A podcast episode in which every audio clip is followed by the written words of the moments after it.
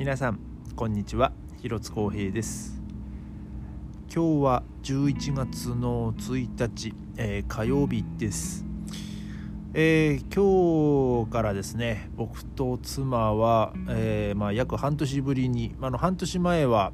あの1週間ポルトガルに旅行に行きましたけども、えー、今回はですね、え今日から日曜日まで、えなんとですねあのイスラエルに、え、来ております。イスラエルの、えー、エルサレムっていう町に、えー、今、え、いましてですね、まあ、あのホテルで、えまあ、このポッドキャストを撮ってるんですけども。え、まあ、ちょっとね今日の、え、これまでのねあの工程をちょっとお話ししようかなと思うんですけども、えー、今朝の、午前2時過ぎに、まあ、一応目覚ましをかけて目、ね、あの起きまして、えー、で、2時50分ぐらいに、まあ、家を出ましてで家の近くのバス停からですねバスに乗ってでさらにそのバスバスをまた乗り継いでですねあの空港行きのあの直通のバスがあってですね、まあ、あのナフトブスっていう、まあ、夜に走ってるバスなんですけども、えー、まあそれに乗ってですね、えー、空港あのベルリンブランデンブルク空港に着いたのが、えー、午前、え、4時、え、ちょっと前ぐらいですかね。で、え、その頃はですねまあもちろんその空港ターミナル内、まあ、あのその搭乗客もちらほら、え、いましてでただですねあの今回僕らが使用する、まあ、航空会社のカウンターがですねあのまだ動いてなくてですね えー、なんか一応そのあのそのあ預け荷物を、えー、その 無人で預けれるような表示にはなってはいたんですけどもなんかそれも動いてなくてですね。まあただあの、まあ、僕らはですねいずれにしろちょっとこうチェックインカウンターであのチェックインしてあの発見してもらわないといけなかったので、えー、まあ結局その係員が来るのを待ってっていう感じだったんですけども、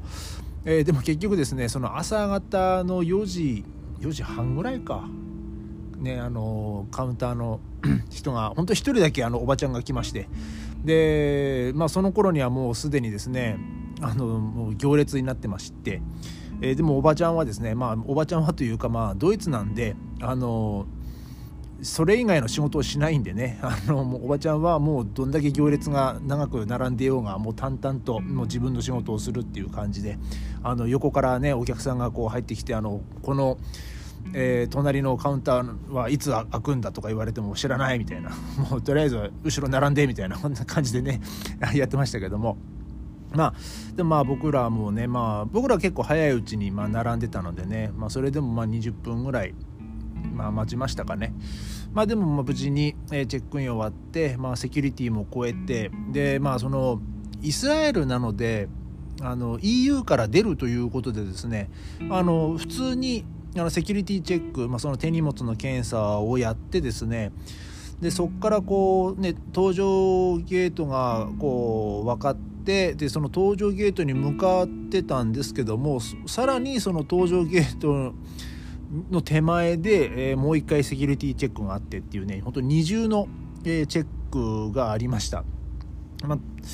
あのー、まあ多分飛ぶところがイスラエルだからなのか、ね、結構イスラエルってすごいセキュリティに関してこうあのしっかりしてるっていうイメージもありまして、うん、でまあね二重でねやってくれるのは全然いいんですけどね。ま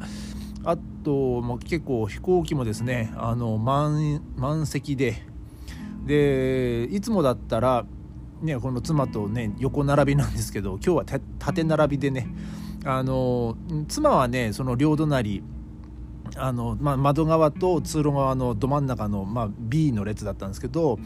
まあ、僕ら2人。でも妻の両サイドは比較的小柄な人だったんですけど僕の両サイドはねあの大柄の男性だったんでねあの結構僕は狭くてですね あのしんどかったですね、えーまあ、フライトはだいたい約、まあ、4時間いかないぐらいでしたけども、ね、もう結構まあ、さすがにですねもう 2, 2時間ぐらいしか寝てなかったんでさすがの僕もえー、最初飛行機が離陸して1時間半ぐらい、まあ、ちょっとこう寝てちょっと起きて寝て起きてを繰り返してたんですけど、まあ、その後はなかなか寝つけなくてですね、まあ、一応こう目をつぶって見てはいたんですけどもまあもうそれでもね全然やっぱ寝れなくてですねでまあそうこうしているうちに、まあ、イスラエルに着きまして。でねあの入国検査っていうのは結構ねその果たしてどんなもんなのかなと、まあ、結構ねイスラエルは、まあ、さっきも言いましたけどもセキュリティ結構厳しいっていう話は聞いてたんで、まあ、とりあえず、えー、飛行機からですねバスに乗ってターミナルに移動してきてでターミナルに着いたらですねあのパスポートを読み取って、まあ、あの今日本のチェックインあチェ日本日本入国の時もなんかそんな似たような機会があったの,、ね、あの記憶があるんですけども、まあ、そのモニターにこうパスポートをスキャンさせてでそれプラス、えー、その顔を、まあ、カメラで撮影されるっていう、えーまあ、その機会がありまして。でそれをやったらです、まあ、一応その係員のいるところでそれをやったんですけどもなんかそしたらあのパスポートと同じ顔写真がついたちっちゃい青い紙がこう出てきましてじゃあこれ持ってってねみたいな感じで言われてで、まあ、僕も妻もそれを持ってですねあの今度はその入国手続きのところに、まあ、並んでたんですよ。でそしたらですねあの空港の職、まあ、多分職員のあの女の人だと思うんですけどもあの、まあ、僕らの、まあ、一応ねパスポートを手に持って並んでたんですけどあのあのジャパンって言われて「あはいジャパンです」みたいな感じで 言ったらですねあの一応まあ僕らのその顔写真のついてるところをこうパッと見てですねであとはなんかちっちゃい紙切れをくれたんですよ「はいじゃあこれでいいよ」みたいな感じで言われてえこれどういうことなんだろうと思ってで妻が「あのこれこれって何ですか?」って言ったらもう普通に「エグゼットエグゼット」ってあの言われてですねもうはい行って行ってみたいな感じで言われてなんか幅ないストリップみたいなこと言われてね、うん、でほんえ本当にこれでいいのかなと思ってでも一応もう「はいはい行って行って」みたいな感じで言われたんであの他の人たちがもう大行列の中並んでるその隙間を縫ってですねもう僕らはあの本当出口の方に行ったらですねその出口の手前でまた係員の人がいましてで、まあ、とりあえず聞こうかと。あので一応この紙、まあ、さっき女性の、ね、職員からもらった紙を見せたらですね今度その、えー、出口の手前にいたその職員のおじさんがですねその紙を、まあ、僕と妻の分取りましてはいじゃああの出てっていいよみたいな感じで あのえこんなあっさり入国できちゃっていいのかなっていうぐらいあのあっさりでしたね。あのまあ、日本のパスポートだからなのかもしれないですけどあのね、他の人たちは、ね、多分すごい行列に並んで、あのね、多分入国のすごい手続きすごいかかってたと思うんですけども、まあ、僕らはねもう本当に思ってた以上にもう思ってた以上よりもうスムーズに えことが運びまして。で、まあ、ただですねまあその到着ゲート、うんまあ、到着ターミナルに着いてあの両替しようと思ったんですけどもあの僕10月分のクレジットカードのね残高が下ろす金額とねちょっとあのまだその10月分があの生産されてなかったみたいでクレジットカード会社の方が。だからですねあの下ろそうと思ってた金額が下ろせなくてですね、まあ、ちょっとあの下ろせるだけあの下ろしたんですけどもあとそれプラスですねあのえーと、イスラエルの交通、えー、カード、えー、なんだっけラブカブラブカブカード、えー、っていうのがあってですねそれをま購入しようと思ってその窓口に行ったらですね あの今日閉まってるっていうねあの紙が貼ってありまして。で、えー、その券売機みたいなのがその前にあったんですけどもその券売機も全然使えなくてですね。でどうしたらいいんだろうなと思ってたら、まあ、その券売機をまた使ってた、あの、まあ、ドイツ人のご夫婦がいまして、まあ、ドイツ語喋ってたんでちょっとまあ僕僕らもちょっとドイツ語でちょっとこれってどうこの機械どうやって使うのって聞いたんですけどあのそのそのご夫婦はあの何何回かあのイスラエルにも旅行で来られてる方でそのラブカブカードを持ってたんですよ。でそのご夫婦はそれにチャージをしようと思ってたみたいなんですけど、えー、でその機械 結局その機械もねまともに動かないということででそのさらに隣のあの SIM カードを販売してたお店の人にですねなんかそのご夫婦のあのおじさんが聞いたらあのいや今日はチケットいらないみたいだよって なんかもうタダで乗れるって言ってるって教えてくれたんですよ。でまあ僕ら、まあ、あのたまたまですねそのご夫婦もイスラエル方面に向かうって言ってたんであの一緒にですねその電車のホームのところまで行ってですねででもその入場するにはやっぱこのチケットが必要なんで、あの、その駅のホームのところにいた多分駅の職員のお姉ちゃんだと思うんですけど、まあ、その姉ちゃんがあのあの僕らの分あの僕と妻とそのそのドイツ人のご夫婦の分4枚ですねそのチケットを出してくれて、まあ、それでなんとかあの電まあ、その駅のホームにね行くこともできて、まあ、電車に乗ることもできてで、えー、もう20分弱？うん、ぐらいですかねその空港から、えー、エルサレムまで。あのまあ間駅いい止まったっけ？1回？一つ止まったっけ？止まってないか。もう本当に、えー、もう空港からエルサレムもうその次の駅がエルサレムっていう感じの本当スムーズにエルサレムまで来ることができまして。でえー、っと2時2時半とかかな。うん、2時半ぐらいに、まあ、あの無事にエルサレムに着きまして、えー、そこからですね、まあ、その地上に出たらですね思いのほか、まあ、賑やかというか、まあ、その新市街になるのかねそのあの駅の辺りは。なので結構、まあ、都市開発もなんか進んでてですね結構高い、えー、建物が建ってたりとかあの結構綺麗な建物が建ってたりしててあのなんかもう ちょっと街の雰囲気はあの以前に行ったマルタとか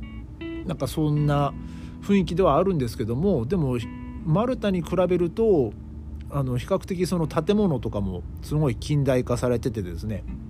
なんかまあでも確かにイスラエルって結構その IT とかあのそういうことに関してはものすごいこう進んでる国っていうね情報もねあのいつだったか見ましたし。だからまあそういう点で結構ね、まあ、インフラの整備もね今結構進んでるみたいで。でまあ、街中トラムも、ね、走ってますし。でまあ僕らはですねちょっとせあのまあ、早い時間に着いたし、あのまあ、そのまま歩いてですね、あのまあ、ホテルに行ってみようということで、まあ、30分ぐらい結局歩いたんですけどその街を見ながら。で、まあ、ホテルに今着きまして、えー、で、まあ、ちょっとさすがにねあの僕らもう朝早かったんであのそんなつもりはなかったんですけどちょっと1時間ぐらい結構あのちょっと仮眠をしてしまいましてで まあ4時半ぐらいですかね。あの、まあ、一応ホテルチェックインはあの3時前ぐらいにはしたんですけども、まあ、3時ちょうどぐらいかな、えー、でも結局なんかなんかこうやっぱこうベッドがあるとねとりあえず横になろうと思ったらそのまま寝ちゃったんで。でまあその1時間ほど、まあ、ちょっと仮眠できたんでまあでもそのおかげでねそこからちょっと頭もちょっとすっきりして、えー、でその今度エルサレムのえーとまあそのね、聖地と呼ばれている場所にですねちょっとまあそこからこのホテルからも歩いてまた20分ぐらいのところなので、まあ、ちょっと夕方ですねその中を歩いてですねその旧市街。城壁の中をね。そう城壁の中を歩いてですねあの嘆きの壁ですか、えー、そこもねちょっとまあ見に行きまして、ね、なんかねそこも圧巻でしたね。なんかそこはですねもうえ壁向かって右側が女性左側が男性でこう区切られてましてで、まあ、妻はねその女性の方に行って、まあ、僕はね、そう一緒に入ろうとしたらですねあのこここはあの女性専用だから、あのウーマンサイドだよって言われておやと思ったんですけど そあそっかそういえば確かそんなこと書いてあったなと思って。で、まあ、妻はその一人で女性の方に入っていってですね、まあ、僕は、えー、男性の方に入って入っていきまして。あの男男性だけかな？女性は髪隠さなくていいんでしょ、うん、あの男性はですねそのキッパっていうですねあの頭の上に乗せるちっちゃい帽子みたいなのを、まあ、かその借りるか、まあ、あとはもう帽子をかぶるかっていうので、まあ、僕はあの帽子を、ね、持ってきてたんで、えまあ、帽子かぶったまんま、えー、その中入ってってですねその嘆きの壁のほんと近くまで行ってでもちょっとね僕はねさすがにねなんかこう、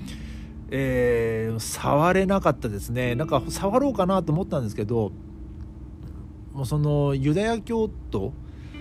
にとってはものすごいこう神聖な場所であって神聖なものなのでなんかこれをですね、まあ、僕がこれは僕が触っていいもんじゃないなっていう気がしてですね、まあ、僕は、えーまあ、それをですね、ま、見ながらそのその聖書をその壁にに向かってですね聖書を読んでる人たちとかあともうその壁にキスをしてる人たちとかをねその、まあ、後ろでこう見ながらですねその光景をちょっとこう見て、えー、まあちょっと写真撮ったりとかもしてたんですけども、まあ、昔いつだったか、まあ、あの世界不思議発見とかでねそのイスラエルエルサレムが取り上げられたとと、えー、取り上げられてた時に、まあ、僕はその嘆きの壁の映像もま見たことがあってですね、まあ、まさかね自分がそんなところに行けるとは思ってなかったですし、うんまあ、でも実際に今日ねあのー、自分の目でね見てねなんかやっぱちょっとあの感動しましたね。あのその宗,、まあ、宗教のまあそのねそのえっと、イスラム教キリスト教ユダヤ教の聖地と言われているこの場所でなおかつ、まあね、遠い日本で見た映像なので、まあ、まさかねその当時の自分がねイスラエルに行ってこの場所に行くとはね思ってなかったですからねその生で見れて、えー、もう本当にねなんかこう感動しました。でまあえー、その後はですねちょっとまあ夜もね暗くなってきたので、まあ、ちょっとこうスーパー行って買い物をしてであの結構ですねイスラエルはあの物価が高いですね。あの今日ホテルに行く途中にですねちょっとコーヒー飲みたくてですねその妻と途中であのパン屋さん。で、まあ、コーヒー買ったんですけども普通のコーヒー。あの2人で7ユーロぐらいでしたねあの結構 びっくりっていう感じで。でまあその道中でねパンパン屋さんもあってですねその家族多分家族でやってるパン屋さん、まあ、そこはですねえーと、12シェケル。なのでまあ 3, 3, つぐらいパンを買って12シェケル。まあ大体まあ4ユーロぐらいですから。まあパンに関してはまあそこまで高くないのかなと思ったんですけど。すごく美味しかったね。美味しかったですね。ほんのり甘くて、うん、そうそうそう。だけどねコーヒーを買ったらですねなんか22って言われちゃってですね。でまあ大体そのえっ、ー、と1シェケル？えちゃうちゃう。えー、3, ん？3, 3ユーロ？1シケル3ユーロ？だったっけ？そうなんですか？えっとなんかまあまあでもね確か3倍の計算するんですよ、えー、なのでちょちょっとねやっぱね物価は、えー、非常にねちょっと高いなっていう印象を受けましたなので、まあ、ちょっとそのクレジットカードのですね残高が非常にまだあのあの生産されてないのであんまりこうねあの普段ねあの旅行に来た来た時はもうもうねたまの旅行だからと思ってねそんなこうお金のことはあまり考えず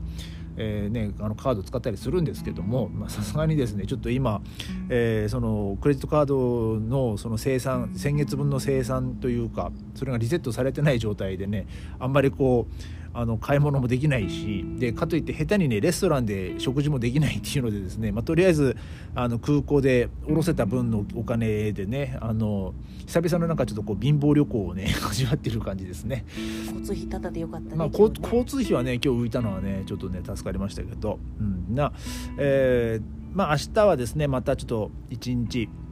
えー、たっぷりとその旧市街の方をねあの明るい時間からね回りたいなと、えー、思っております。